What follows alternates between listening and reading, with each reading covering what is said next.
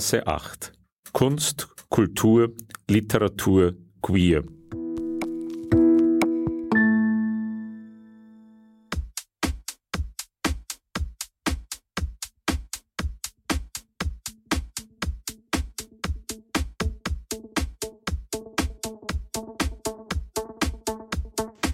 Lauf, Bambi, lauf! Ein Keuchen schrammte durch die Nacht. Zweige brachen knackend. Laub raschelte unter schnellen, schleppenden Schritten. Er musste leise sein, wollte er entkommen. Ihm blieb nur die Chance, zum Schatten zu werden, sich in der Dunkelheit aufzulösen. Immer, wenn er glaubte, seinen Verfolger abgehängt zu haben, hörte er ihn wieder, höchstens 100 Meter entfernt. Immerhin, die Lichter wurden heller. Er musste es bis zu den Häusern schaffen, dann wäre er in Sicherheit. Wenn er nur richtig rennen könnte. Das Messer hatte sich tief in seinen Unterschenkel gebohrt. Diese Schmerzen würde er niemals in seinem Leben vergessen. Aber das musste er ignorieren. Sein Bein durfte jetzt nicht ausfallen. Funktioniere, bitte. Er spürte seinen Verfolger herankommen. Sollte er riskieren zu schreien? Wer würde ihn um diese Uhrzeit mitten im Park hören? Wer konnte ihm schon zu Hilfe eilen, war töricht genug, sich selbst in Gefahr zu bringen? In der Nacht, im Tiergarten. Jeder kannte die Geschichten. Mit einem Hilferuf würde er nur seine Position preisgeben, also nicht. Lieber sich von der Nacht verschlucken lassen, um im Schutz der Finsternis belebte Ecken der Stadt zu erreichen. Lauf, Bambi, lauf! Sein verletztes Bein streifte eine harte, weit hervorstehende Baumwurzel. Stechender Schmerz flutete seinen Körper. Ihm war sofort klar, dass er fallen würde. Der Länge nach plumpste er mit einem dumpfen Ächzen zu Boden. Für den Bruchteil einer Sekunde spielte er mit dem Gedanken, liegen zu bleiben, sich der wohlig riechenden, feuchten Erde hinzugeben und einfach der Dinge zu harren, die da kommen würden. Aufgeben? Nein, niemals. Entschieden unterdrückte sein Überlebenswillen diesen Impuls, zwang ihn, sich aufzurappeln, Schmerz und Erschöpfung zu ignorieren, weiterzurennen. Nach wenigen Metern stolperte er erneut, diesmal über Mauerreste, die Überbleibsel eines alten Gartenpavillons. Sollte er es riskieren? Die Lichter der Häuser waren kaum näher gekommen, und selbst wenn er sie erreichte, wer garantierte, dass sein Verfolger dann von ihm ablassen würde? Unschlüssig horchte er in die Dunkelheit hinein. Nichts war zu hören. Stille. Fern war das nächtliche Rauschen des Autoverkehrs. Ein gelegentliches Rascheln durchzuckte die Nacht. Doch er wusste instinktiv, dieses Geräusch stammte nicht von einem Menschen. Wahrscheinlich wuselten Mäuse und Ratten im Unterholz umher, von seinem plötzlichen Eindringen aufgescheucht. Wohl mindestens ebenso sehr um ihr Leben bangend wie er um das seine. Jäger und Gejagte. Ein ewiger Kreislauf. Hatte er ihn abgehängt? Sollte er sich im Schatten der Mauerreste verschanzen? Kurz entschlossen kauerte er sich so tief, wie es ihm möglich war, an die niedrige Balustrade. Eine der Außenwände war vor Jahren eingestürzt. Neben der letzten verbliebenen Parkbank lag ein umgekippter Einkaufswagen mit allerlei Unrat. Kleidungsreste, Decken, Tüten, Müll, die einstigen Besitztümer eines Obdachlosen. Wie ein Embryo kauerte er sich auf den Boden, zog stinkende Lumpen über sich, im Rücken die kühle, feuchte Betonmauer. Es war dunkel, fast finster. Der Mond war nur eine hauchdünne Sichel. Wenn er sich nicht durch ein Geräusch verriet, konnte er hier unentdeckt bleiben. Er versuchte seine Atmung zu regulieren, sein Puls raste, das Herz pochte dröhnend. Doch er durfte nicht zu laut nach Luft hecheln und schnaufen. Ruhig, Bumble, ruhig. Heute ist bei uns Roland Kramling zu Gast mit seinem Krimi oder vielleicht eher Thriller Tote Folter nicht. Hallo Roland. Hallo nach Wien. Hallo. Schön, dass du da bist. Du hast einen Krimi geschrieben, der es ja richtig in sich hat. Vorher hast du schon vier Romane geschrieben. Was war eigentlich für dich so der Grund, jetzt mit einem Krimi loszulegen? Ja, ich Krimi, ich bin jetzt kein, ähm, kein äh, großer Krimi-Leser. Ich lese ab und zu mal gerne einen Krimi. Ähm, ich bin eher derjenige, der Krimis tatsächlich im Fernsehen anschaut. Und ähm, da ist mir oder fällt mir relativ oft auf, dass, dass ich so eine relativ früh eine Ahnung dafür habe, wer der Täter ist, einfach weil ähm, Täter oft auf die eine Art eingeführt werden als Figuren. Ähm, und da hatte ich irgendwie den Gedanken, ich würde gerne mal einen Krimi schreiben, äh, wo es wo es ein Verwirrspiel gibt, so ein richtiges, und man vielleicht nicht unbedingt von vornherein weiß, äh, wer der Täter ist.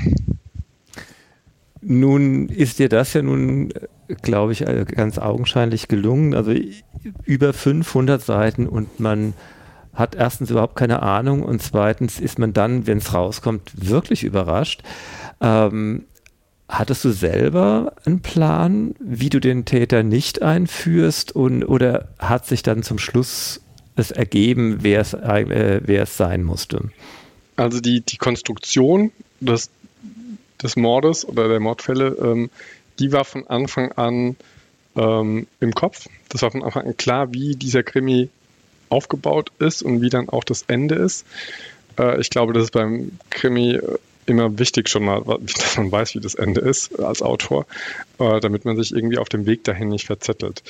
Ähm, und tatsächlich gab es ganz am Anfang im frühen Schreibprozess, so nach 50, 60, 70 Seiten, ähm, nochmal einen kleinen Switch, einen kleinen Twist äh, im, im Schreiben oder auch in der Idee. Aber ähm, im Großen und Ganzen stand das, das Konstrukt von Anfang an fest. Nun ist äh, der Krimi gleichwohl, wie ich finde, auch gar nicht so weit weg von deinen Romanen. Sympathie und Enttäuschung ist ja für dich, glaube ich, ein wichtiges Thema immer schon. Äh, auch in deinen Romanen endet ja die große Liebe oft mit einer Enttäuschung oder irgendwie, dass es ein bisschen schal wird. Ähm, kann überhaupt was gut ausgehen im Leben? Oh, also ich, ähm, ich glaube, von Oscar Wilde stammt ja der Satz, ähm, dass am Ende alles gut wird und wenn nicht alles gut ist, dann kann das nicht das Ende sein.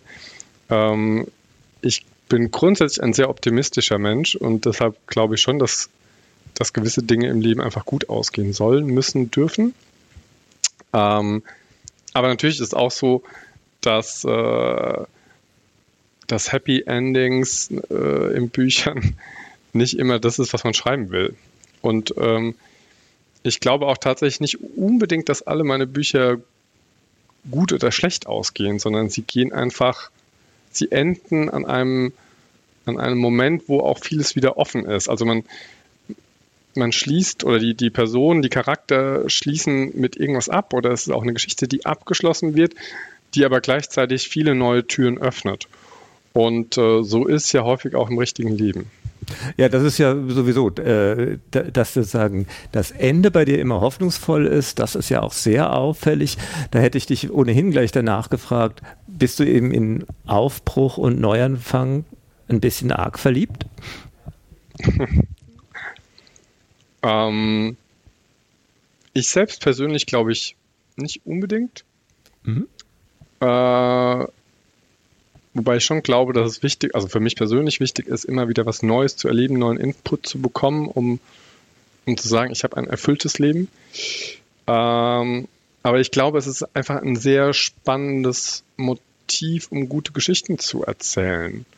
Also äh, ich finde, eine gute Geschichte ergibt sich ja auch daraus, dass sie was mit den Personen macht. Und natürlich kann das Ende so sein, dass, dass, die, dass die Charakter am Ende zerstört sind, tot sind, was auch immer. Aber es kann eben auch sein, dass die Geschichte die Charakter einfach nur weitergebracht hat. Ähm, ich habe in einem meiner Romane gesagt, dass, äh, ganz am Ende ist einer der letzten Sätze, es wird, sich, es wird nicht alles anders, aber manche Dinge ändern sich eben doch. Und äh, daran glaube ich zutiefst. Mhm. Das war, glaube ich, der, äh, am Ende vom dritten deiner Trilogie, ne?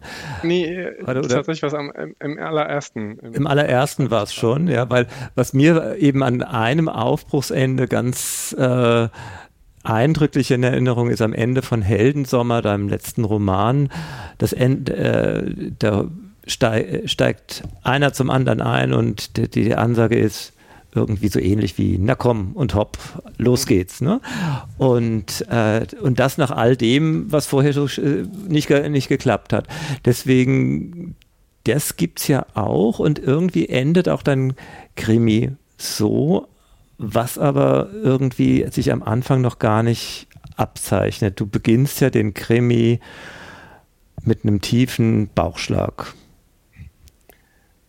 Ja, naja, mit, äh, mit einer Verfolgungsjagd, um ganz genau zu sein, ja. Ja, aber man leidet mit Bambi mit und man ist man entsetzt und irgendwie äh, hast du da richtig nicht, nicht selber mitleiden müssen beim Schreiben?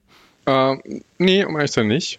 Ähm, ich, äh, ich finde, äh, gute Bücher oder auch letztlich auch Filme, ähm, die haben so eine gewisse Dramaturgie. Und ich finde es immer, ich persönlich finde es immer gut, wenn man mit so einem Paukenschlag in so eine Geschichte reingezogen wird.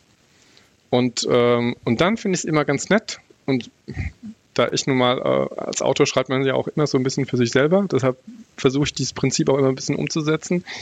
Wenn man so ein bisschen die Spannung oder die, das Tempo rausnimmt und ähm, nach diesem Paukenschlag einfach ähm, die Charakter vorstellt, äh, dem Leser Zeit gibt, in, in die Szenerie, in die Umgebung, in die Geschichte einzutauchen, also wieder Tempo rausnehmen und dann langsam wieder das Tempo anziehen lassen bis zu so einem nächsten Höhepunkt und, ähm, und da auch dann die Spannung zu halten, bevor es dann am Finale so richtig äh, kracht. Und dann nach dem Finale nochmal rausgehen ähm, und dem Leser auch Zeit mit dem, mit dem Gefühl, also ich, ich mag keine Bücher, die mich so, die, aufs, die am Ende so richtig schnell und krass sind. Und dann ist die letzte Seite da, der letzte Satz gelesen und man steht so da und denkt sich, wow, äh, holy shit. Uh, ich finde es immer ganz nett, uh, wenn es auch wirklich einen Epilog gibt, wenn man uh, aus dem Buch sanft hinausgleitet, sage ich es mal. Und wie gesagt, als Autor schreibt man immer so ein bisschen für sich selber. Und äh, das Prinzip habe ich, glaube ich, in dem Krimi sehr stark verfolgt, äh, aber auch bei Heldensommer.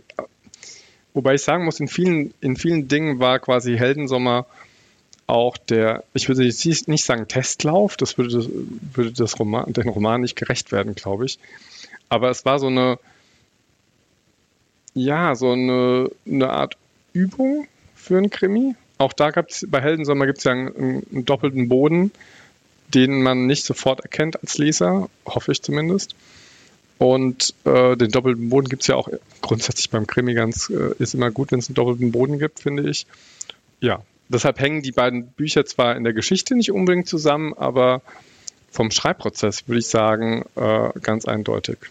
Das klingt ja unglaublich konzipiert und äh, durchdacht und irgendwie ist es jetzt irgendwie für mich richtig äh, äh, atemberaubend, dir zuzuhören, weil eigentlich ist mir an dem ganzen Krimi ja diese unglaubliche Warmherzigkeit aufgefallen.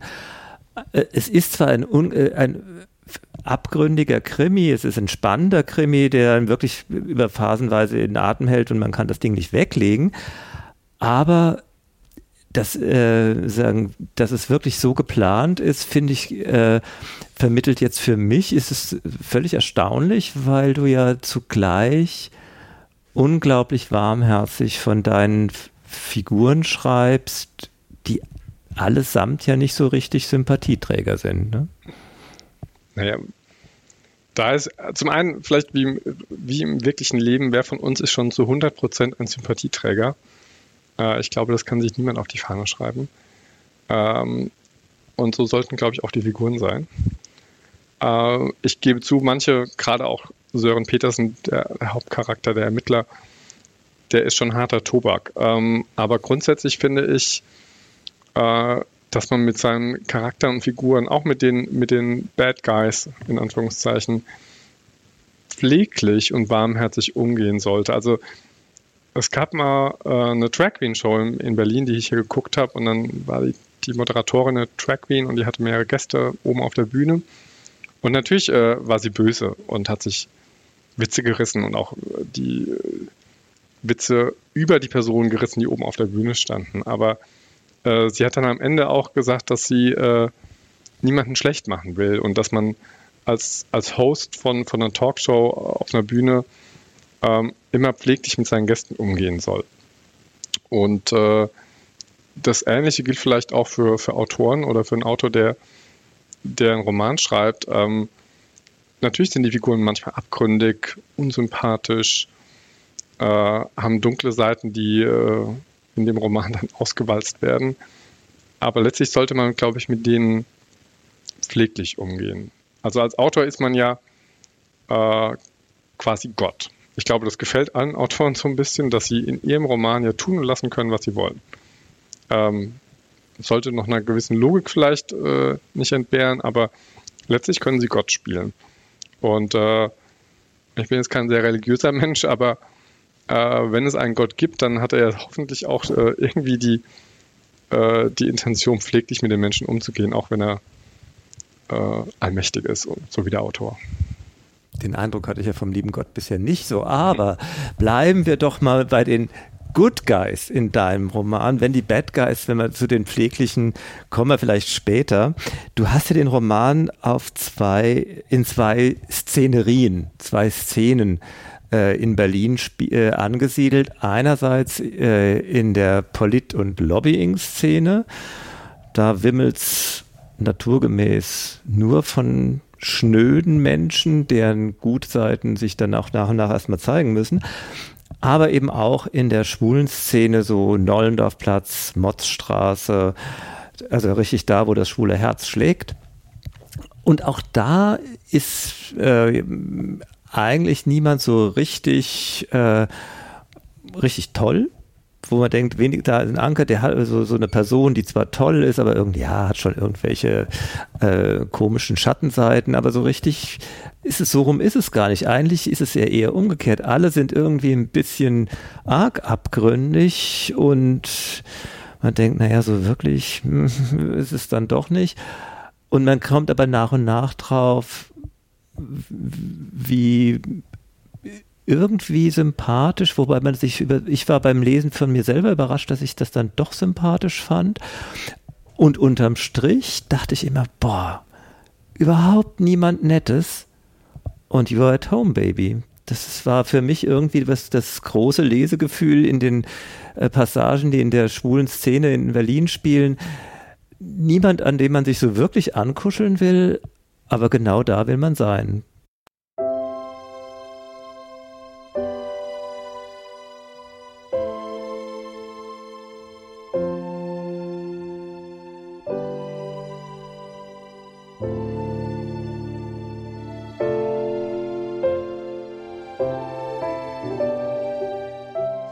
Sören Petersen war der Bodensatz Berlins nur allzu gut bekannt. Es gab sicher nicht wenige, speziell unter seinen Ex-Kollegen, die ihn selbst zum Abschaum zählen würden, wobei er eine solche Einschätzung bei ihm nur ein müdes, von tiefer Gleichgültigkeit geprägtes Schulterzucken auslöste, wenn überhaupt. Von seinem momentanen Standpunkt aus betrachtet, wirkte der Tiergarten allerdings erstaunlich frisch, sauber und aufgeräumt was vor allem an Sörens Perspektive lag. Er befand sich im zwölften Stock eines der sogenannten Punkthäuser im südlichen Hansaviertel. Die Stadt lag ihm förmlich zu Füßen. Das weite Blätterdach des Parks bildete eine friedliche Insel, ein Farbtupfer inmitten der grauen Häuserschluchten, die sich von einem Ende des Horizonts zum anderen vermeintlich endlos ausbreiteten. Markanter Blickfang in dem sanft wogenden Meer aus Baumwipfeln war die Goldelse. Majestätisch schwebte sie auf ihrer Siegessäule über dem profanen Grün, funkelte verlockend in der Sonne. Sören lauschte in die Stille des Zimmers und der fremden Wohnung. Nichts war zu hören. War er allein? Es machte ihn nervös, nicht auf einen inneren Plan der Räumlichkeiten zurückgreifen zu können. Er hatte keinen imaginären Grundriss, wusste höchstens vage und verschwommen, was ihn jenseits der geschlossenen Schlafzimmertür erwartete. Zugleich verspürte er nicht die geringste Lust, es herauszufinden. Unschlüssig wandte sich Sören vom Fenster ab. Um keine Aufmerksamkeit zu erregen, schlich er so leise wie möglich zurück zu seinem Bett, in dem er vor wenigen Augenblicken aus einem für ihn ungewöhnlich tiefen Schlaf erwacht, regelrecht hochgeschreckt war. Über die Situation im Besonderen und sein Verhalten im Allgemeinen verwundert, schlüpfte er in Slip und Jeans. Egal was folgen würde, nun musste er dem wenigstens nicht nackt gegenübertreten. Die Hose roch unangenehm nach kaltem Zigarettenqualm. Routiniert tastete er den Inhalt der Taschen ab. Schlüssel, Kreditkarte, Handy, Feuerzeug, Zigaretten. Alles Wichtige noch da. Sehr gut. Beruhigend. Jetzt konnte er sich seiner Umgebung widmen. Analytisch scannte er das Zimmer. Breites Bett, eine Daunendecke, zwei Kissen, roter Bezug, Flecken. Nachttisch in Nierenform mit zwei Schubladen, darauf eine futuristisch anmutende ovale Lampe aus bläulich schimmerndem Glas. Kein Wecker. Stattdessen Ladekabel eines Smartphones in der Steckdose. Schrank mit Spiegel, ein Riss durchzog das Glas von rechts oben nach links unten. In der Ecke neben der Tür Staubsauger und Besen, ein weißer Kleidersack. Alle Möbel offensichtlich Ikea, preiswerte Massenware.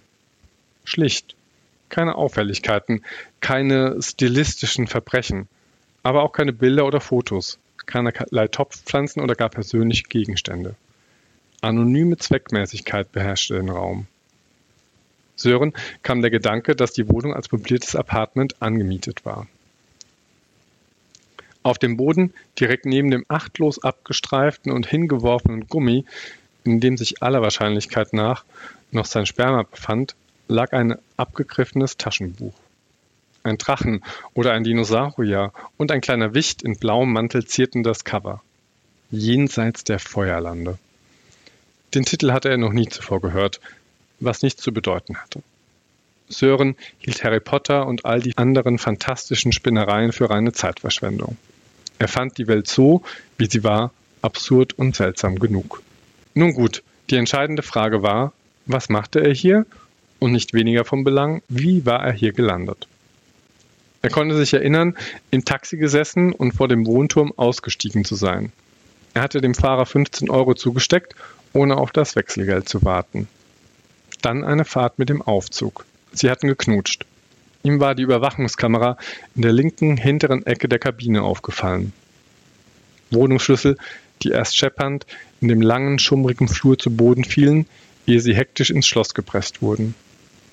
Trotzdem, wie kam er hierher? Wie hatte es dazu kommen können? Was hatte er sich dabei gedacht? Nicht besonders viel offenbar. Daran trugen die Wodka-Shots Schuld, die ihn Marabella unentwegt ausgegeben hatte.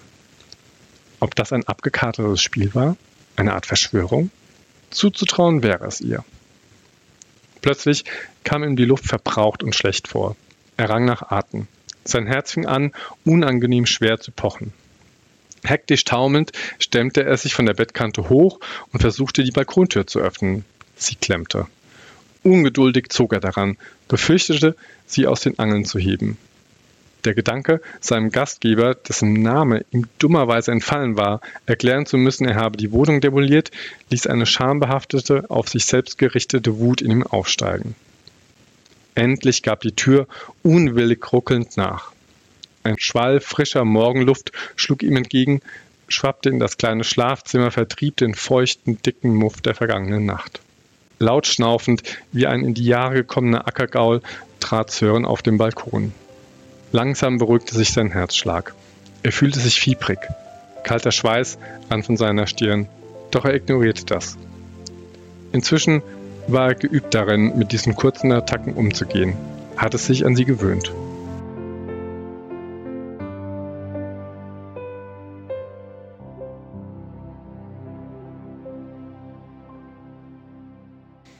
Es gibt einen Charakter, der mir sofort einfällt, äh, bei dem man sich eigentlich ankuscheln will, weil er äh, nicht abgründig ist und keine dunklen Seiten hat. Zumindest habe ich keine offenbart. Der Gärtner. Und der Gärtner, genau. Ja, der Mörder. Also der, der, der Gärtner, der nicht der Mörder ist, ne? ähm, der ist eine grundgute Person und so habe ich sie auch konzipiert ja, ja, bei ihm. Ähm, und äh, das, bleibt, das, das darf er auch bleiben in dem ganzen Roman. Und äh, er ist auch so, ja, so ein bisschen das Licht. Äh, er hat eine Affäre mit Søren Petersen und äh, ich, ich glaube, dass, das ist auch der Aspekt, den, den Sören irgendwie gut und schlecht zugleich an, an diesem Kevin findet, dass Kevin eben nicht abgründig ist und äh, jetzt erstmal eine grundgute und sympathische Person darstellt. Wobei und ansonsten muss man ja auch sagen, dass, ähm, dass Romane und Spannung und auch Charaktermomente, ähm, Konflikte immer das Spannendere sind. Also für die Leser, wie, wie für den Autor es zu schreiben. Ähm, ich weiß nicht, ob wir unter den Zuhörern äh, Science-Fiction-Fans haben, aber es gibt großartige Sachbücher darüber oder, oder Bücher darüber und Interviews, welche Probleme die Autoren von Star Trek The Next Generation hatten. Das ist Raumschiff Enterprise in Deutschland, das nächste Jahrhundert mit Picard, wo die Vorgabe war, die absurde Vorgabe war, dass die Charakter alle zu 100% sympathisch sind, keine Konflikte miteinander haben und ähm, die Konflikte quasi immer nur noch von außen in die Gruppe getragen werden. Und äh, das hat die Autoren vor große Dilemma gestellt, wie sie da Spannung auch aufbauen können und wie sie auch Figuren weiterbringen können. Und äh, es ist ja auch nicht realistisch, dass jemand nur zu 100 Prozent gut ist. Das gibt es ja eigentlich nicht. Wir alle haben unsere Abgründe. Und die Abgründe, die sich da ja in der, in der schwulen Szene auftun und die sich eben auch in die schwulen Teile der Berliner Polizszene ziehen, die sind ja nun heftig. Du hast vorhin von einem doppelten Boden gesprochen. Da sind noch ein paar Böden drunter eigentlich, äh, unter diesen, diesem doppelten, äh, wo man denkt, nun ja, das alles mal so auszuloten, was es, was es da äh, in der menschlichen Seele und in den menschlichen Absichten gibt, das ist schon echt heftig. Ähm, und das muss einem ja auch ein bisschen liegen, dass man da so tief buddelt. Eins vorweg, der Roman ist eindeutig eine Liebeserklärung an Berlin. Und äh, ich war nie der große Berlin-Fan, musste dann beruflich hierher ziehen und äh, aus geplanten sechs bis sechs Monaten bis 24 Monaten wurden jetzt zehn Jahre. Und heute kann ich mir nicht mehr vorstellen, wegzuziehen. Ähm, und das spiegelt sich, glaube ich, auch ganz krass in dem Roman wieder. Das würde ich auch sagen. Das ist genau. nicht nur eine Liebeserklärung, das ist eine heiße Liebeserklärung. Genau. Aber, aber eben, eine der besonderen Art. Ne? Keine undifferenzierte, nee, glaube ich. Genau. Ähm, und wenn man jetzt überlegt, was Berlin so ausmacht, dann ist mir eben eingefallen, das eine ist dieses typische, dieses Partymetropole, weit über den schwulen Bereich natürlich hinaus. Und das zweite ist Politik. Bundeshauptstadt, Epizentrum der Macht, Epizentrum von Medien, von Lobbyarbeit, von Parteien, von Politik, dieser ganze Kosmos, der sich da um Berlin Mitte gebildet hat. Und ich fand eben die Idee spannend, da mal eine Geschichte zu erzählen, die in diesem Spannungsfeld liegt. Und äh, die richtigen Bad Guys kommen ja alle irgendwie aus der Ecke, auch die Schwulen, die äh, Bad Guys haben ja alle mindestens einen Fuß in dieser Szene. Ähm, es gibt aber vor allen Dingen eine Frau, die ja auch sozusagen den Anstoß gibt, weil sie einen Auftrag erteilt und die kommt eben auch aus die, äh, im Grunde aus einer Sonderform der Lobbying, Politbetreuungsszene, so eine Art Ausputzerin ist das ja. Ne? Ja, eine Ausputzerin oder auch eine Politikberaterin. Sie nennt, nennt sich selber ja auch Consular, ist eine Anwältin eigentlich, aber ähm, macht eigentlich Politikberatung, Krisenberatung, Krisenmanagement. Ausputzerin kann man auch sagen. Und äh, sie ist ja letztlich dann auch die, die Auftraggeberin, die Sören dann engagiert. Und äh, Sören ist quasi ihr auch so ein bisschen ausgeliefert, weil er bekommt plötzlich auch sein, sein Gehalt davon und er braucht dringend Kohle. Ähm, und das ist, sie ist das komplette Gegenteil zu ihm. Äh, auch daraus ergibt sich natürlich eine, eine tolle Charakterspannung. Äh, sie ist äh, konzentriert, fokussiert, äh, hat eine unglaubliche Selbstdisziplin, sie weiß, was sie will, sie ist äh, ruchlos, sie ist ähm, sicher auch in gewissen Teilen skrupellos, auch wenn im Lauf des Romans, glaube ich, rauskommt, wo ihre Grenzen so liegen. Und sie ist sicherlich keine sympathische Person. Äh, aber sie ist äh, glaube ich, ein interessanter Charakter, ja. Konstanze Stark verabscheute es zu warten. Auch jahrelange Gewohnheit und damit einhergehendes hartes Training in der Anfangszeit ihrer Karriere änderten daran nichts. Immerhin gelang es ihr inzwischen, mit derartigen Situationen besser umzugehen. Sie hatte sich so weit unter Kontrolle, nicht dauernd mit der Hand durch die glatten, dunkelblonden Haare zu fahren oder nervös mit den Beinen zu wippen. Ein Tick, den sie vor vielen Jahren lernte zu unterdrücken, der aber tief in ihr schlummerte, nur darauf wartend, dass ihre Selbstkontrolle heruntergefahren wurde, um dann hervorzubrechen. Sie konzentrierte sich auf ihre Umgebung, die allerdings in diesem Fall nicht besonders viel Ablenkung bot. Der Empfang der Anwaltskanzlei Bergmann und Söhnlein wirkte geradezu antiseptisch. Die Wände waren mit glänzenden Chromplatten verkleidet. Kein Spiegel, kein Fenster, keine Bilder, keine Kanten, keine Ecken. Sie kam sich vor wie in einem Raumschiff und nicht wie in einer renommierten, aber letztlich profanen Anwaltskanzlei mit Schwerpunkt Wirtschaftsrecht. In dem ovalen Raum verteilten sich großzügig vier niedrige weiße Ledersessel. Auf einem Nierentischchen stand eine kugelförmige Wasserkaraffe, daneben japanisch anmutende Trinkbecher aus eierschalenfarbenem Porzellan. Auf einer überdimensionierten Wasserschale schwammen violette Lotusblüten, die einzigen Farbtupfer. Der eigentliche Tresen, der vor einem bodentiefen Panoramafenster stand, war der Empfangspforte zugewandt und durch einen schweren weißen Raumteil abgeschirmt. So konnte niemand, der die Kanzlei betrat, einsehen, wer im hinteren Bereich wartete und umgekehrt. Das perfekte Design war schnell ermüdend, bot dem Auge nichts, um sich daran zu verfangen. Ihre Hand wanderte automatisch ins Haar. Mürrisch hielt sie mitten in der Bewegung inne und mahnte sich zur Konzentration. Ärger und Ungeduld waren die Feinde der Selbstbeherrschung. Diese Schwäche konnte sie sich jetzt nicht erlauben. Warum ließ er sie warten? Ignoranz? Geringschätzung? Oder war es ein perfides Machtspiel? Konstanze schätzte es ungemein, von ihren Kunden und Auftraggebern sofort empfangen zu werden. Jan Bergmann war in dieser Hinsicht eine betrübliche Ausnahme. Er schien sich nicht im Klaren zu sein, mit wem er es zu tun hatte und wie man mit ihr umzugehen pflegte. Sie neigte mit jeder Minute, die ihm nichts verstrich, mehr dazu aufzustehen und zu gehen. Doch ihre Neugierde ließ sie bleiben. Und vielleicht auch wenig die eigene Prognose Bergmanns Zukunft betreffend. Sie hielt den Berliner Bundestagsabgeordneten für den aufstrebenden Mann der konservativen Partei. Nicht in der anstehenden Legislatur, aber zukünftig. Die Kanzlerin und Parteivorsitzende hatte ihren Zenit überschritten. Selbst wenn viele Journalisten und Kommentatoren, all die selbstgekrönten Experten und medialen Klugscheißer den Abgesang auf diese Frau bereits nach der letzten Wahl angestimmt hatten. Sie hatten sich geirrt und prophezeiten nun umso frenetischer ihren Untergang. Inzwischen war der Machtverfall allerdings auch nicht mehr zu übersehen. Konstanze war lange genug im Geschäft, um die untrüglichen Zeichen wahrnehmen zu können. Die Kanzlerin hatte in den vergangenen Monaten zum ersten Mal nach über einer Dekade im Amt Schwächen gezeigt. Sie ließ sich von den Ministern der eigenen Regierung förmlich auf der Nase herumtanzen, was sie früher niemals toleriert hätte. Und sie musste Niederlagen einstecken. Schmerzhafte Niederlagen wohlgemerkt. Konstanze konnte das einsetzende Siechturm förmlich riechen, das nach einer langen, glanzvollen Ära in aller Regel einem politischen Tod vorausging.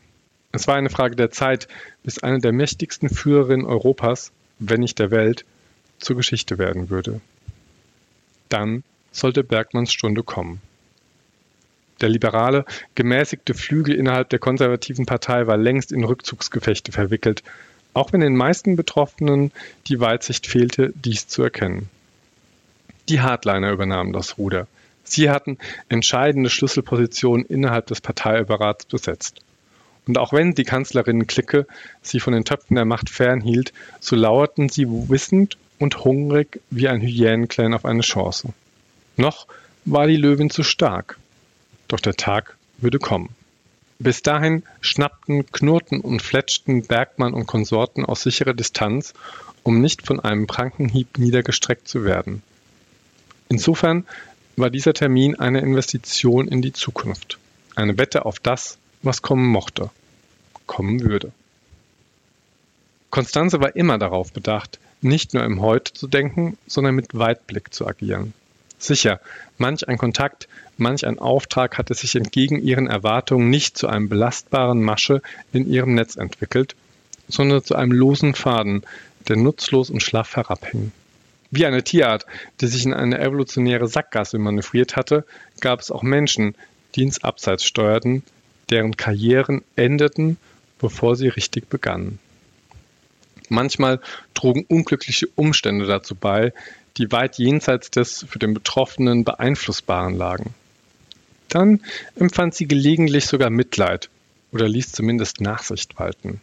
Doch meist waren es selbstverschuldete Abgänge, nicht selten Untergänge. Solchen Dilettanten war Konstanzes ganze Abscheu sicher. Diese Falden schnitt sie rigoros ab, um ihr Netz sauber zu halten und nicht durch unnötigen Ballast zu destabilisieren. Herr Bergmann wäre dann soweit. Die gekünstelte Stimme der Vorzimmerdame ließ Konstanze aus ihren Überlegungen aufschrecken. Die junge, ausnehmend hübsche Assistentin stand vor ihr und beäugte sie abschätzig in gekünstelter Freundlichkeit. Das brünette Haar, aufwendig hochgesteckt, wurde von drei ebenholzfarbenen Stäben zusammengehalten. Das sachlich graue Kostümchen war von Gucci oder Prada, mutmaßte Konstanze. Der Minimorock reichte nicht einmal bis zu den Knien. Bergmann hatte nicht nur bei dem Interieur ein Auge für Stil und Schönheit. Konstanze ließ eine Sekunde verstreichen.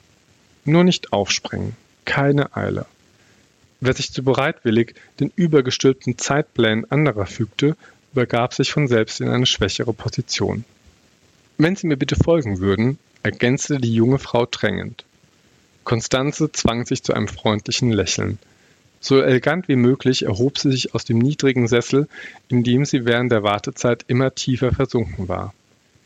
Die Assistentin deutete mit der linken Waage in den Korridor, der entlang einer beeindruckenden, bis zum Boden verglasten Fensterfront führte. Der Turm der Gedächtniskirche wirkt von hier oben wie der Bestandteil einer Modelleisenbahn.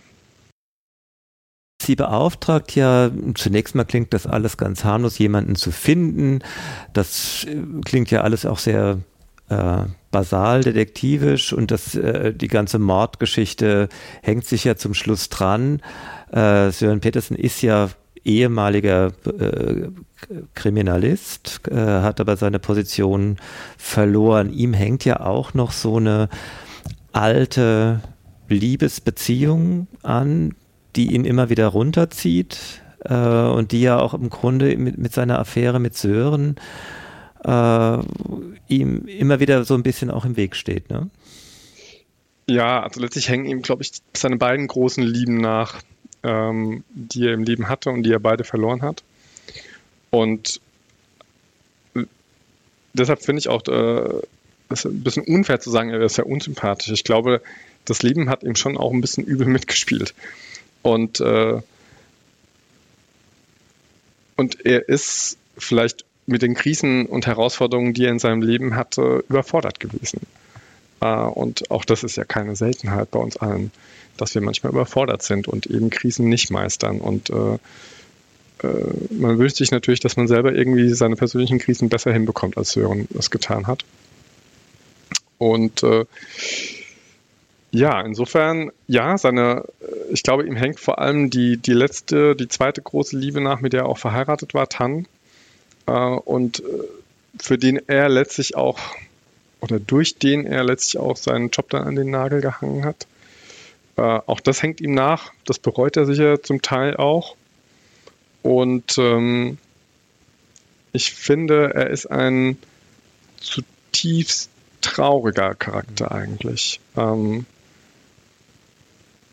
also in meiner Vorstellung, wenn ich Sören treffen würde, dann würde ich einen Schritt zurücktreten, weil er eine, eine so große Traurigkeit ausstrahlt und auch Verzweiflung stellenweise, ähm, dass ich davor zurückschrecken würde und Angst hätte, da in seinen Sog zu kommen. Und ähm, seine beste Freundin Marabella die, von der er noch nicht mal so weiß, dass sie, dass sie seine beste Freundin ist, auch das braucht er ein bisschen, äh, die, die sieht es eben auch in ihm. Und, ähm, und will ihm natürlich auch helfen und beistehen. Jetzt hast du da ähm, diese Traurigkeit angesprochen und ähm, das ist äh, so ein Moment, den du in, den, in diesen Krimi hineingebracht hast, den finde ich, ist, ähm, das ist fast ein bisschen untypisch für ein Krimi.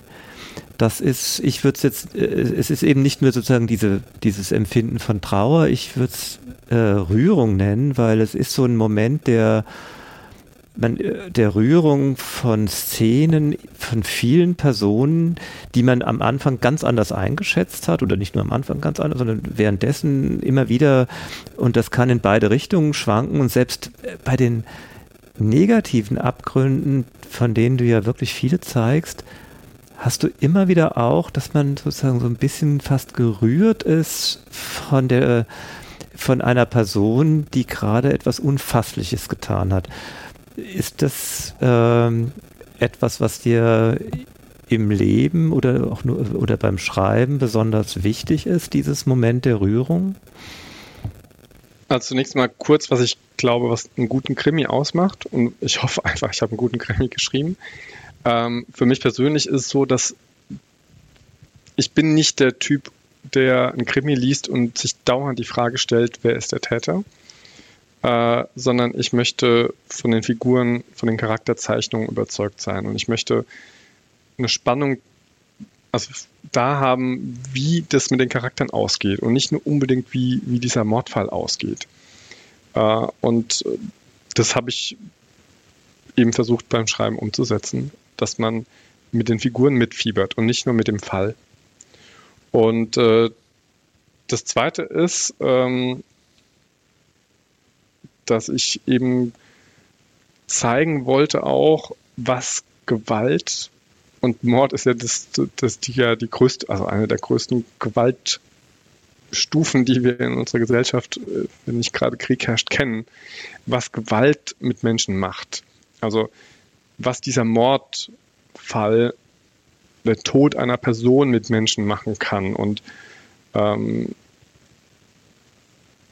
ja, das, die, ja, dafür gebe ich, glaube ich, auch den Person, Personen viel Raum in diesem Krimi, zu zeigen, was macht dieser Fall, was macht dieser Mord, was macht Tod, Gewalt mit Menschen, die überhaupt nichts dafür können. Die, ähm, es gibt die Figur von Max, äh, auch so eigentlich so ein unschuldiges Kid, dass da irgendwie ein Student, der nach Berlin gekommen ist und der in diesen in diese Spirale, in diesen Kreislauf der Gewalt irgendwie reinkommt, ohne dass er überhaupt irgendwas dafür kann er hat nichts verbrochen, er hat nichts Schlimmes gemacht in dem Sinne. Äh, und äh, auch das wollte ich eben zeigen. Ähm, und das war mir sehr ja, wichtig. Mhm. Also das äh, ist das eine, aber eben selbst so, äh, selbst wenn man einzelnen, äh, man kommt ja nach und nach äh, auf ein paar Dinge, die, wo man schon ahnt, was äh, ein, ein, Verbrechen, nicht das äh, eigentliche des Romans, aber so ein Verbrechen ist und wer ein Verbrecher ist, äh, der, der sich da so rumtrat bei dir. Aber selbst die in ihrer und, und, äh, Unglaublichkeit des, ihres Antriebs, selbst da hast du ja noch äh, im Grunde es geschafft, ihn so, so wie so ein kurzes Aufflackern erwischt man sich ja, dass man ein Verständnis hat, äh, was so ein empathisches Moment irgendwie bei sich äh, verspürt und man erschreckt regelrecht vor, äh, vor sich selbst, dass man das tut. Naja, es gibt ja die Theorie, dass jeder Mensch zum Mörder werden kann unter den richtigen Voraussetzungen oder unter den falschen Voraussetzungen.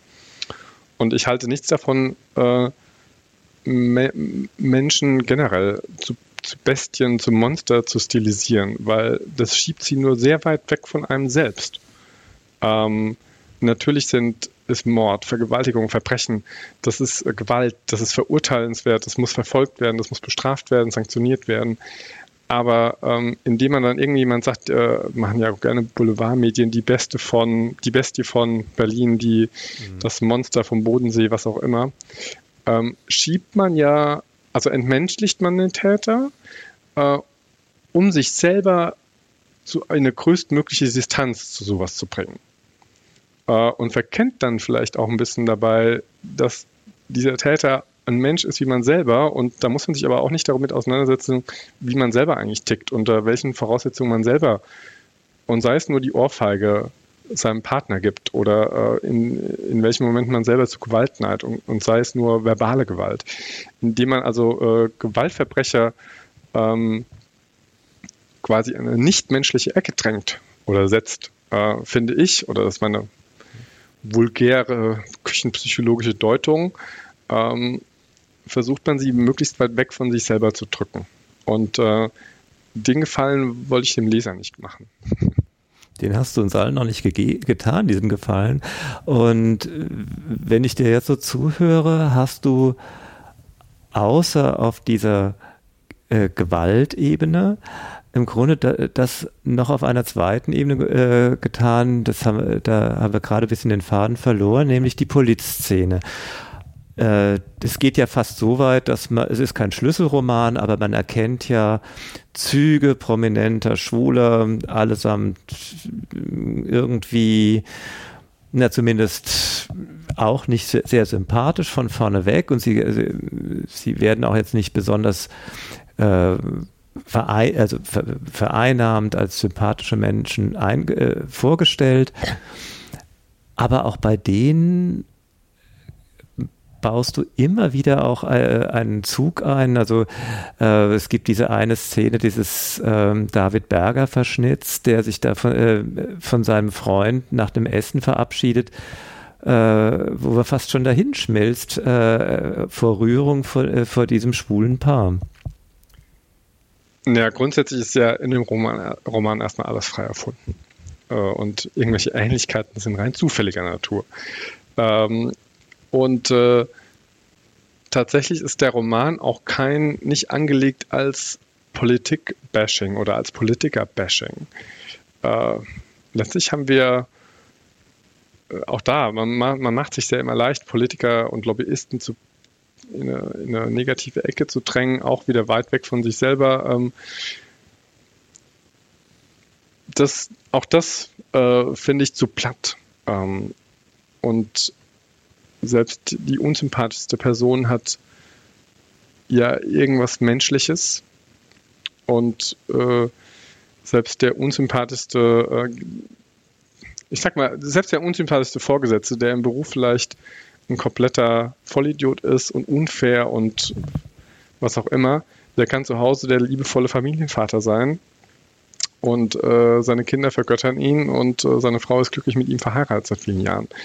Ähm, ich finde diese Rollen oder diese, ja, diese Rollen letztlich, die hat ja jeder von uns. Ähm, und man sollte, finde ich, wenn man schon über die Politik, über den Politikbetrieb in Berlin schreibt, versuchen, das nicht schwarz-weiß zu malen äh, und nicht die, die eine Seite die Guten sein zu lassen, die äh, vollkommen fehler- und makellos sind und die anderen eben nicht. Äh, auch das ist ja A, ein bisschen langweilig, finde ich, als Leser. Und B, nicht realistisch. Und C, verleitet das ja dann, also es äh, verleitet ja dann auch dazu zu sagen, ja, die da oben. Das ist ja wieder typisch. Guckt, lest den Roman, lest den neuen Kramling, dann seht ihr, äh, was da oben in der Politikelite ähm, falsch läuft. Und äh, auch das ist ja irgendwas, diese äh, Elite äh, Verdrossenheit oder das Schimpfen auf Eliten, das, äh, das ist nicht irgendwas, was ich mit dem Roman befördern wollte. Ja, das hast, äh, das hast du ja nicht nur für meine Begriffe, sondern eben im Gegenteil, genauso wie du eben den, äh, den Verbrecher immer wieder auch vereinnahmt menschlich zeigst, bindest du ja im Grunde diese Polit- und Lobby-Szene auch ein, bis hin, äh, dass du zum Beispiel selbst diesen, äh, ein, eine unterkühlte Lobby, also ein Ort, wo sich, äh, also eine Presselobby, äh, gibt's ja, wird ja da in einem Roman beschrieben, die jetzt nun wirklich kein wohnlicher äh, und anheimlicher Ort ist, aber irgendwo gibst du ihm schon auch quasi selbst diesem Ort sein, äh, sein Recht und ja, er, er steht halt dann für sich, er ist halt nichts, er ist halt das, was er ist, aber äh, auch er, dieser Ort wird nicht denunziert und das ist im Grunde so eine, das ist eine Grundhaltung, ne, die bei dir sich durch das ganze Schreiben zieht. Ja, das auf jeden Fall. Und nicht nur durchs Schreiben, vielleicht auch durchs Leben. ich war jetzt ganz klischeehaft, äh, ganz klischeehaft auf Gran Canaria im Urlaub. Das erste Mal überhaupt. Playa del Inglés Mas Palomas. Und jeder hat mich vor diesem Ort Jumbo Center gewarnt, wie hässlich das sei und äh, ich müsste mich darauf vorbereiten, dass es wirklich, wirklich hässlich sei und äh, dass es da zwar ganz gute Bars gäbe und manchmal auch man Party machen kann, aber dass es ein ganz schrecklicher Ort letztlich sei. Und äh, als ich das dann das erste Mal gesehen habe, habe dachte ich mir, ach naja, so schlimm ist es jetzt auch nicht hier. Ähm, ich finde, man muss sich dann auch auf Orte einlassen. Ähm, man muss sich auf irgendwas einlassen, was man gerade macht oder machen will. Und, ähm, und jeder dann hat auch der Ort, äh, da hat auch das Jumbo Center seine Berechtigung. Und dann hat auch eine kühle Presselobby ihre Berechtigung. Dann, äh, ich finde, man ist immer sehr schnell mit Wertungen äh, über Orte, über Personen, über Gegebenheiten. Ähm, und äh, ich finde es wichtig, da ja äh, einen 360-Grad-Blick zu behalten. Und du hast es ja auch schon gesagt, eine Liebeserklärung äh, an Berlin. Gibt es einen Ort, dem man keine Liebeserklärung machen kann in Berlin? keine Liebeserklärung machen. Also ich habe viele Lieblingsorte in Berlin. Ich habe aber tatsächlich keinen Ort, wo ich sage, boah, den finde ich ganz schlimm. Ähm, sogar dem Neubau des Berliner Stadtschloss kann ich inzwischen irgendwas abgewinnen. Obwohl ich immer der Meinung war, man hätte den Palast der Republik stehen und renovieren sollen, stehen lassen und renovieren sollen und man muss nicht unbedingt irgendwie ein relativ langweiliges Stadtschloss aus, dem, aus der Kaiserzeit wieder aufbauen. Ähm, aber ich war jetzt da und muss sagen, eigentlich ganz nett geworden. Das ist jetzt nicht äh, mein Lieblingsort, aber es ist auch kein Ort, den ich meide, verachte oder sonst was. Also wenn jetzt äh, Leute mich besuchen, die Berlin nicht kennen, dann gehe ich eben auch mit denen zum Stadtschloss. Äh, ich, war, ich meine, die Berliner kennen es vielleicht. Äh, es gibt äh, für mich als Bayer ist es immer auch harter Tobak, äh, das Hofbräu, Hofbräuhaus Berlin, äh, nahe Alexanderplatz. Auch das wäre jetzt kein Ort, wo ich sagen würde, den liebe ich. Äh, aber ich war neulich mit einem Bekannten, der mich besucht hat, da. Der ist äh, aus Frankreich und der plötzlich, ich habe mich immer gefragt, wer in diesen Ort geht um 12 Uhr nachmittags und dort eine Schweinshaxe isst. Naja, jetzt weiß ich es. Insofern, ähm, ich kann dir viele Lieblingsorte in Berlin aufzählen und einige kommen auch in dem Roman vor. Aber ich könnte dir jetzt keinen Ort nennen, den ich gar nicht mag oder in Anführungszeichen verachte. Das ist eigentlich ein, und das würde ich gerne gerade nochmal zum Schluss aufgreifen, das Wort verachten ähm, das ist nämlich, äh, also jetzt, wo du es ansprichst, finde ich es sozusagen als Abwesenheit eines der wichtigsten äh, äh, äh, Worte für, für den Roman. Es gibt in dem Roman so verachtenswert, vordergründig, so vieles darin ist, es gibt eigentlich in dem Roman gar keine Verachtung. Ist dir das, so ist dir das, ist das deinem, deinem Wunsch oder deinem, das ist, dein, ist dir das sehr fern, ne? Das war äh, naja, das also, Thema Verachten. Ja, es ist mir schon, also Verachten generell ist mir jetzt im wahren Leben sehr fern. Ich würde jetzt aber schon sagen, dass die Verbrechen, die in dem Roman begangen werden, verachtenswert sind. ähm, und Gewalt verachtenswert ist.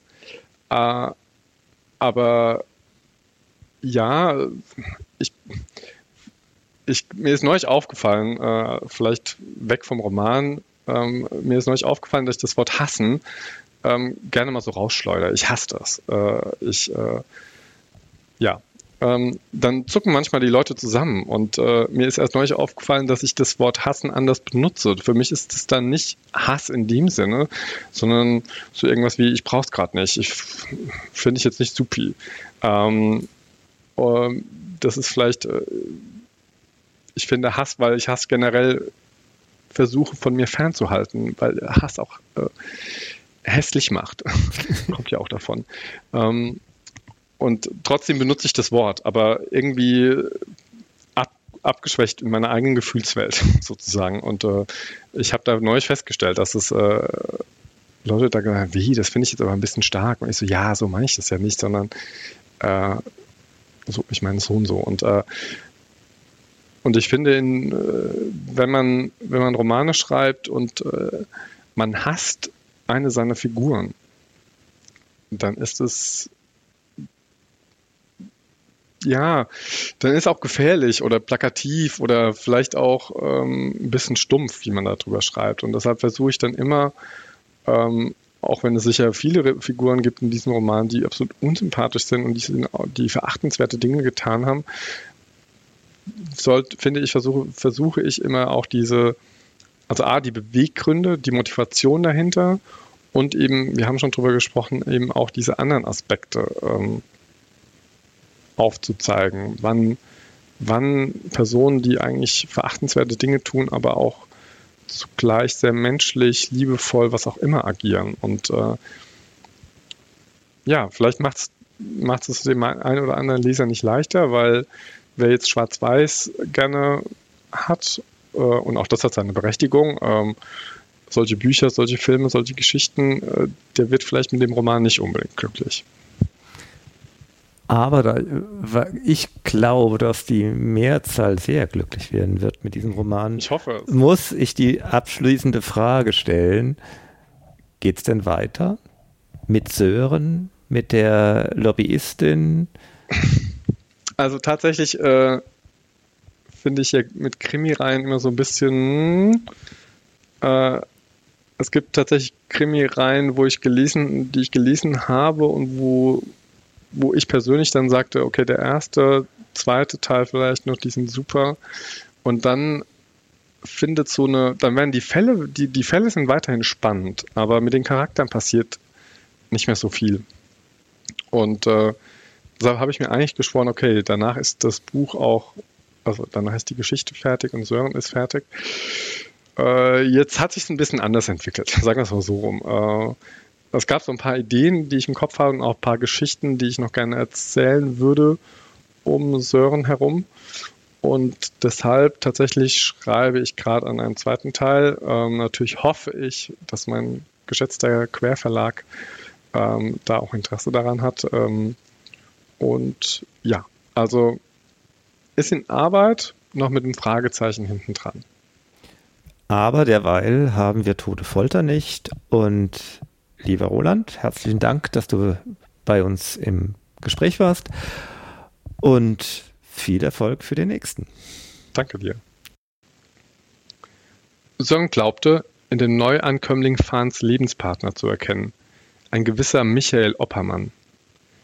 Dank Fahns öffentlich zugänglichem Facebook-Profil war es ein leichtes gewesen, einige persönliche Hintergründe zu recherchieren. Die beiden Männer, mindestens seit 15 Jahren zusammen, teilten sich allerdings keine gemeinsame Wohnung. Anders als sein Freund trat Oppermann kaum öffentlich in Erscheinung. Seine politische Ausrichtung blieb ebenfalls im Dunkeln. Ob Fahn mit jemandem zusammen sein konnte, der sich nicht auf seiner Linie befand? Das Paar schlenderte, in ein Gespräch vertieft, zum italienischen Restaurant auf der gegenüberliegenden Straßenseite. Am Eingang wurden sie von einem Kellner im Frack begrüßt und umgehend zu einem Platz direkt an der breiten Fensterfront geführt.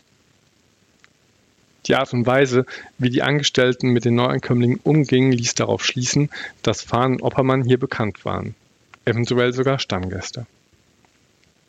Sie gaben ihre Bestellung auf. Eine Flasche Rotwein wurde gebracht. Sörens Stimmung verschlechterte sich zusehends. Das konnte ein verdammt langer, kalter und nasser Abend werden. Fahn wirkte nicht, als hätte er Lust, sich später in der feindseligen Witterung vor die Wohnung der Senatorin zu stellen und den hasserfüllten Psychostalker zu geben. Petersen beschloss, das Risiko einzugehen und seinen Posten zu verlassen. Die beiden Männer würden mindestens die nächste Stunde damit beschäftigt sein, ihren Wein und das Essen zu genießen. Also konnte er sich wenigstens ein Dosenbier und ein frisches Päckchen Zigaretten holen. Er besorgte sich beides an einem Späti auf der Kantstraße. In einem Imbiss würgte er hastig einen scharfen, mit dicker Knoblauchsoße angereicherten Döner hinunter. Als er zurückkehrte, pochte sein Herz aufgeregt. Er bereute mittlerweile seinen Leichtsinn. Als Polizist hätte er sich ein derartig unprofessionelles Verhalten nicht geleistet. Andererseits hatte ihm der gestrige Morgen nicht schmerzhaft verdeutlicht, dass er nun einmal genau das nicht mehr war?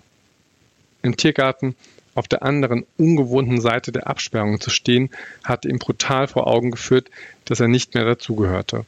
Er war höchstens ein Statist, ein Part, mit dem er sich zwar nicht zufrieden geben wollte, aber abfinden musste. Sören Petersen, abgehalfterter Privatdetektiv. Vielleicht war es an der Zeit, sich auch wie ein solcher zu verhalten und einige alte Gewohnheiten und die antrainierte Disziplin abzustreifen. Er hatte sich bereits illegal Zutritt zu Daumes Wohnung verschafft. Von seinem grenzüberschreitenden Verhalten bei Max ganz zu schweigen. Da fiel eine laxere Herangehensweise an eine sinnlose Observation kaum weiter ins Gewicht. Mit diesem trotzigen Gefühl in der Magengrube kehrte er zurück und gönnte sich Erleichterung, als er Oppermann und Fahn noch immer an ihrem Tisch sitzen sah. Inzwischen war das Essen serviert worden. Zwei Pizzen. Wie enttäuschend profan. Sören öffnete die Dose Bier. Der Inhalt sprudelte ihm schäumend entgegen. Er fluchte leise, ignorierte die Spritze auf seiner Jacke. Inzwischen hatte ihn der hartnäckige Nieselregen sowieso durchnässt bis auf die Haut. Hoffentlich fing er sich keine Erkältung ein. Oder eine Lungenentzündung. Das fehlte noch. Er mutete seinem Körper bereits genug zu. Früher war er davon ausgegangen, im Dienst von einer Kugel niedergeschreckt zu werden. Ein skrupelloser Drogenbaron, ein Ehemann, der durchtickte, als er ihn des Mordes an seiner Frau überführte, ein Clanmitglied mit einem zu nervösen Finger am Abzug. Etwas in der Art. Glorreich in Ausübung seiner gottverdammten Pflicht verstorben. Diese heroische Vorstellung von seinem eigenen Ableben war ihm allerdings abhanden gekommen. Er vermisste sie. Sie hatte immer etwas Tröstliches in sich geborgen. Inzwischen vermutete er, eines Tages als verwesende Leiche in seinem Apartment gefunden zu werden. Zu Tode gesoffen, von einem Herzinfarkt weit vor der Zeit dahingerafft. Oder er vegetierte als einsamer Kreis in einem Altersheim dahin, darauf hoffend, eine Demenz möge zügig den letzten Rest seines erbärmlichen Seins aufsaugen, bevor er über seinen vom jahrelangen Raubbau erschlafften Körper vollends die Kontrolle verlor. Das Vibrieren seines Smartphones riss Sören aus dem dunklen Grübeleien. Kevin versuchte ihn zu erreichen. Der Junge war wirklich hartnäckig. Furchtbar. Berührend. Schmeichelhaft. Just als er den Anruf annehmen wollte, bemerkte er im Augenwinkel, wie der Kellner an Fahns Tisch trat. Das Abendessen war beendet, die Rechnung wurde serviert. Oppermann zahlte. Für beide in Bar. Sie flachsten kurz mit dem Angestellten herum. Schon im Aufstehen begriffen wurden die Weingläser geleert. Sören zog sich in den Schatten zurück. Wenig später verließen die Männer das Restaurant. Sie küssten und umarmten sich.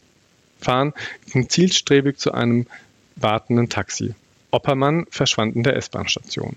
Verdammt. Damit hatte er nicht gerechnet.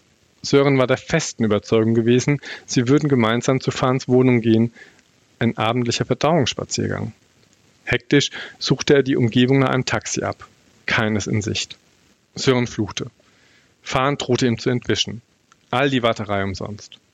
Bis er über seine App ein Mietauto finden würde, wäre es zu spät. Der Taxifahrer setzte einen Blinker. Die Ampel an der Kreuzung sprang auf grün. Mit quietschenden Reifen raste der Wagen davon, die Kantstraße hinunter und schon verloren sich die Rücklichter im Gedränge des Verkehrs. Das war die letzte Kostprobe, die uns Roland Gramling aus seinem Krimi Tote Folter nicht gelesen hat. Bei der Aufnahme der Gespräche zwischen Veit und unserem jeweiligen Gast beschränkt sich meine Rolle im Wesentlichen auf Tätigkeiten im Hintergrund. Ich bin aber auch der erste aufmerksame Zuhörer der beiden Gesprächspartner. Diesmal ist mir etwas aufgefallen, worüber ich noch mehr wissen wollte. Ich habe daher Roland Gramling und Veit danach gefragt. Und darum ging es.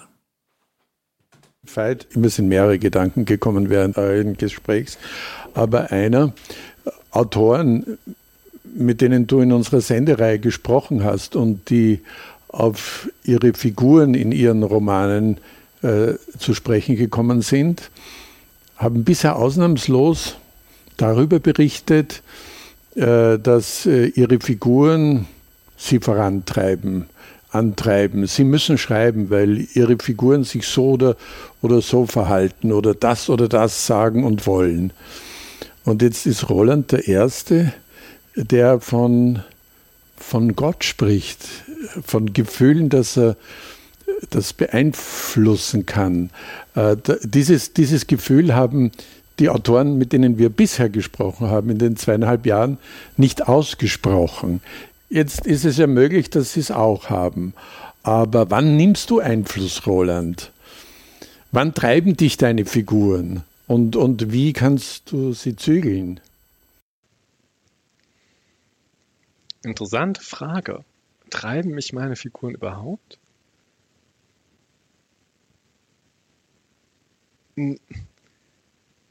Also ich finde, nee, ich würde gar nicht sagen, dass ich meine Figuren treiben. Ähm, sondern eher, dass ich mir denke, was kann ich mit den Figuren machen?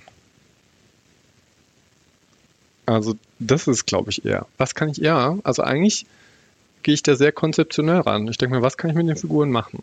Und äh, was kann den Figuren widerfahren, damit es spannend für den Leser ist? Und was würden und wie verhalten sich die Figuren dann und dann? Das natürlich, also es muss ja auch alles Sinn ergeben. Aber ich würde nicht sagen, dass ich meine Figuren treibe, dass mich meine Figuren treiben. Also die treiben mich um. Ich denke so manchmal auch über, über die Figuren aus der Trilogie nach, was die heute wohl machen. Und denke mir dann auch oft, ja, denen geht's gut. Die führen jetzt ihr, die führen jetzt aber auch kein Leben, wo ich denke, ähm, da muss ich nochmal ein Buch drüber schreiben. Äh, ich hoffe ich zumindest, weil äh, die guten Geschichten sind ja meistens sehr dramatisch. Und äh, jetzt für die Figuren aus den ersten drei Romanen, die Hauptcharakter, würde ich einfach hoffen, oder habe ich so die Vorstellung, dass sie jetzt ein ganz undramatisches Leben führen. Keines, worüber man unbedingt ein Buch schreibt. Insofern würde ich jetzt nicht unbedingt sagen, dass sich meine Figuren treiben, sondern eher, eher Geschichten und äh, Dinge, die irgendwas mit, mit den Figuren machen, die sie zu irgendwas zwingen, an Grenzen bringen, Herausforderungen, was auch immer. Und ich meine, es ist wirklich auffällig, was Peter angesprochen hat. Es hat natürlich Auswirkungen auf deine Art zu schreiben. Ähm, hast du eine bestimmte Vorstellung, was diese sehr, sehr auktoriale Art des Schreibens, äh, was das für einen konkreten äh, Erzähleffekt noch hat?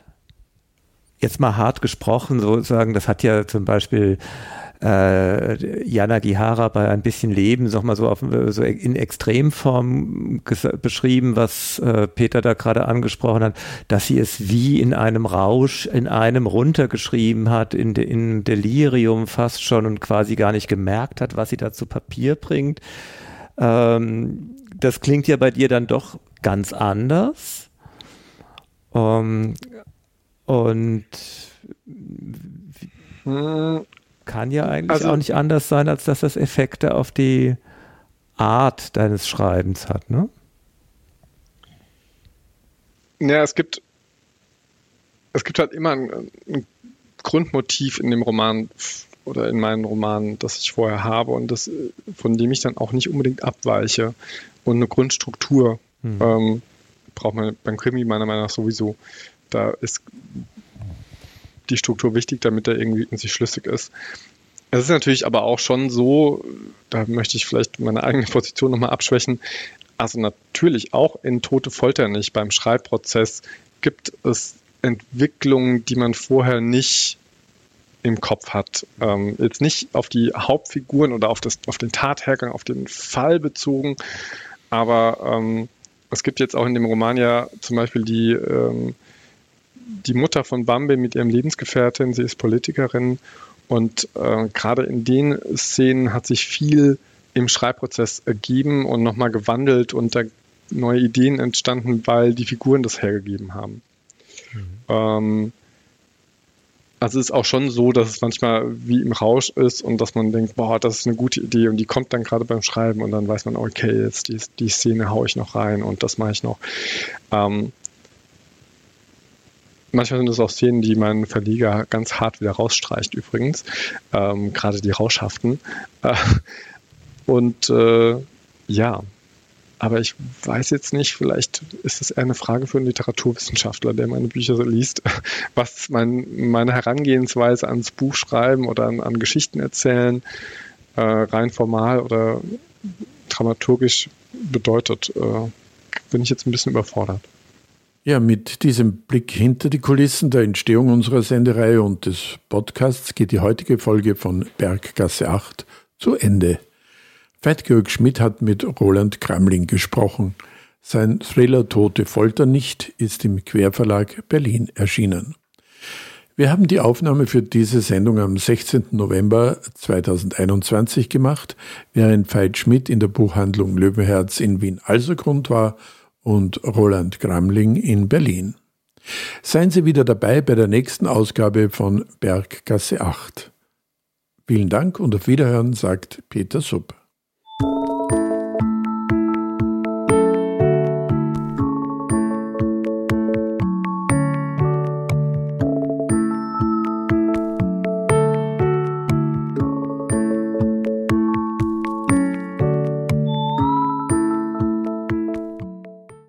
Berggasse 8 Kunst, Kultur, Literatur, Queer